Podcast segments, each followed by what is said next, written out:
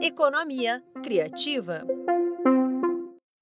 Todo empreendedor precisa, em algum momento, de recursos para dar continuidade aos negócios, investir em tecnologia, desenvolver novos produtos, ampliar as atividades, independentemente da finalidade. São tarefas fundamentais para o crescimento da empresa. Mas é importante que o empresário saiba acessar a essas alternativas. A coordenadora de projetos da economia criativa do Sebrae São Paulo, Bianca Costa, fala sobre algumas formas de captação de recursos para negócios criativos. Há vários tipos de captação de recursos. Os empreendedores podem buscar um parceiro, um sócio investidor ou até captar recursos no mercado. Há um tipo de captação de recursos muito famoso também nos últimos anos. É conhecido como crowdfunding é uma modalidade de obtenção de recursos que ganhou bastante destaque. Nela, o financiamento é realizado por sites e organizações mundiais ou terceiros. Os editais e as leis de incentivo são opções para quem está em busca de recursos.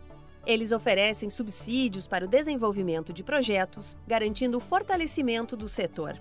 Porém, a coordenadora de projetos da economia criativa do Sebrae São Paulo, Bianca Costa, alerta que antes de buscar investimento, o empreendedor precisa definir como a ajuda será aplicada ao seu negócio.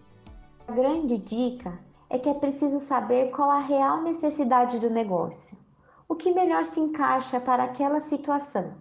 Então, antes de pensar em captação de recursos, é necessário que o empreendedor ou empreendedora Pense muito bem qual a sua real necessidade e o que ele irá fazer com esses recursos. Por exemplo, o financiamento bancário.